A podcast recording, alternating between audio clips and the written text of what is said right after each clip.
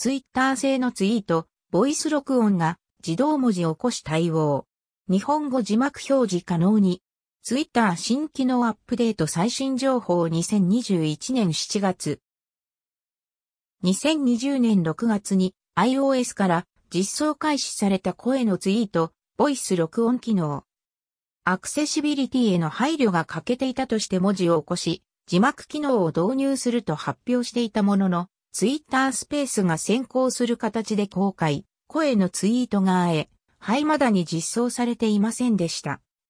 今回正式発表が出て、現時点からは、声のツイートを録音して投稿した後に、自動で文字を越され字幕がテロップのような形式で表示されるようになっています。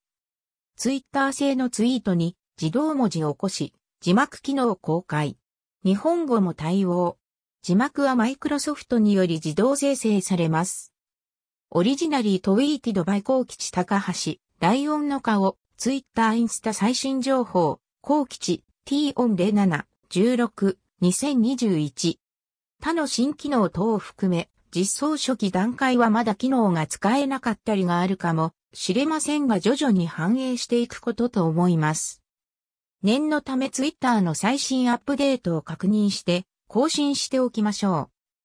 う。現在アンケートも開催しているのでよかったら投票をお願いします。ツイッターの投票は匿名なので誰が投票したかは本人以外にはバレません。